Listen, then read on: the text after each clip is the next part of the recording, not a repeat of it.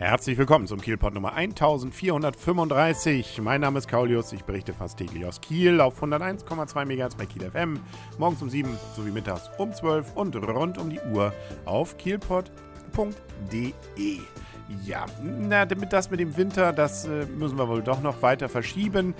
Die Älteren von uns kennen es ja noch, die Jüngeren haben es zumindest schon mal im Fernsehen gesehen. Aber naja, lassen wir uns mal überraschen, was dieser Winter noch so bringt. Zumindest der Sonntag war ja durchaus ein bisschen sonnig, was dann auch dazu führte, dass die Küsten auch ein paar Wanderer wieder, beziehungsweise Spaziergänger und Fahrradfahrer zu bewundern hatte. Ich selber war in Kalifornien und da war ordentlich was los. Jetzt nicht Badegäste, aber man lief immerhin spazieren. Und ordentlich was los war an diesem Samstagabend auch in der Ostseehalle bzw. Sparkassenarena. Da gab es nämlich den Budenzauber, das 16. Lotto Hallenmasters. Äh, wie immer natürlich gut besetzt, äh, wenn man denn auf Lokalsport steht. Äh, sprich also alle schleswig-holsteinische Mannschaften. Als großer Favorit natürlich der Titelverteidiger Holstein Kiel dabei aber dann eben auch Altenholz zum Beispiel, Todesfelde und und und Preetz. Also da war durchaus äh, einiges an interessanten Mannschaften dabei. VB Lübeck auch, genauso wie Neumünster. Holstein Kiel hat sich dann auch einigermaßen standesgemäß erstmal verhalten und gewonnen, gewonnen, gewonnen. Aber eng wurde es dann schon im Halbfinale bei der Frage, wenn es Finale kommt, nämlich gegen VfR Neumünster. Da hat man nämlich gerade mal ein 1-1 nach 15 Minuten dann hinbekommen. Danach war Schluss. Wir spielen ja in der Halle, da gibt es ja etwas andere Regeln und deswegen gab es da 9 Meterschießen und da hat man sich dann aber doch deutlich mit insgesamt dann alles zusammengerechnet 5 zu 2 durchgesetzt. Und im Finale, da wartete jetzt Flensburg, nämlich weiche Flensburg und das Spiel war erstmal, sagen wir mal so, ein wenig abwartend. Aber naja, immerhin der elften Minute, da konnte Weiche dann das erste Tor für sich verzeichnen und da dann keine weiteren mehr fielen, war das dann auch gleichzeitig der T Turniersieg und man hat 5000 Euro Siegprämie kassiert. Wer jetzt nicht Weiche Flensburg genau kennt, die spielt in der Regionalliga und äh, sind somit also gar nicht so weit weg, was die Liga angeht von Kiel und äh, ja, also herzlichen Glückwunsch, man ist ja guter Gastgeber, muss ja nicht immer Kiel sein. Man ist ja auch zufrieden, wenn man denn dann zumindest gesund und ohne Verletzungen aus der Halle rauskommt. Und was man so hört und sieht, war auch das Spielen ansonsten wohl sehr ansehnlich. Nicht nur so Kurzpass, sondern auch so, dass man den Ball mal ein bisschen hat laufen lassen.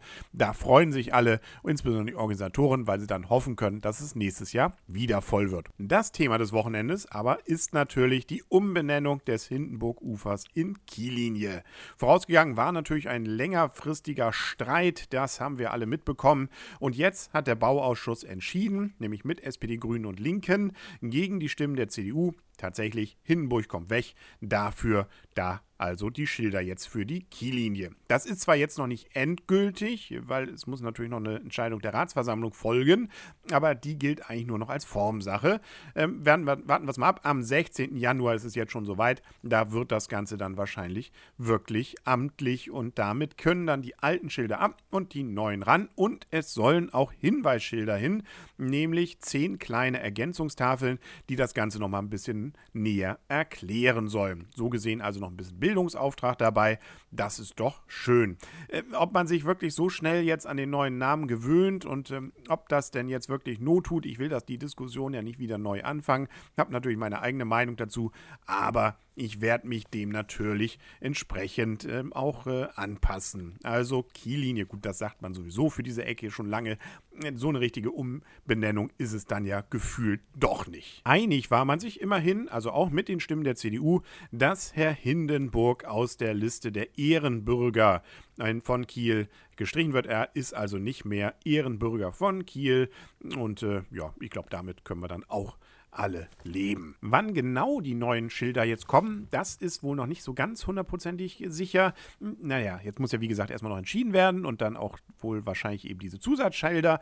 Aber es soll zeitnah passieren. Das heißt also wahrscheinlich schon gefühlt in den nächsten Wochen und Monaten. Also im Sommer haben wir das wahrscheinlich schon. Aber mit dem Lernen des neuen Begriffs beziehungsweise der Vermeidung des Begriffs Hindenburg-Ufer, da können wir auf jeden Fall jetzt schon mal anfangen.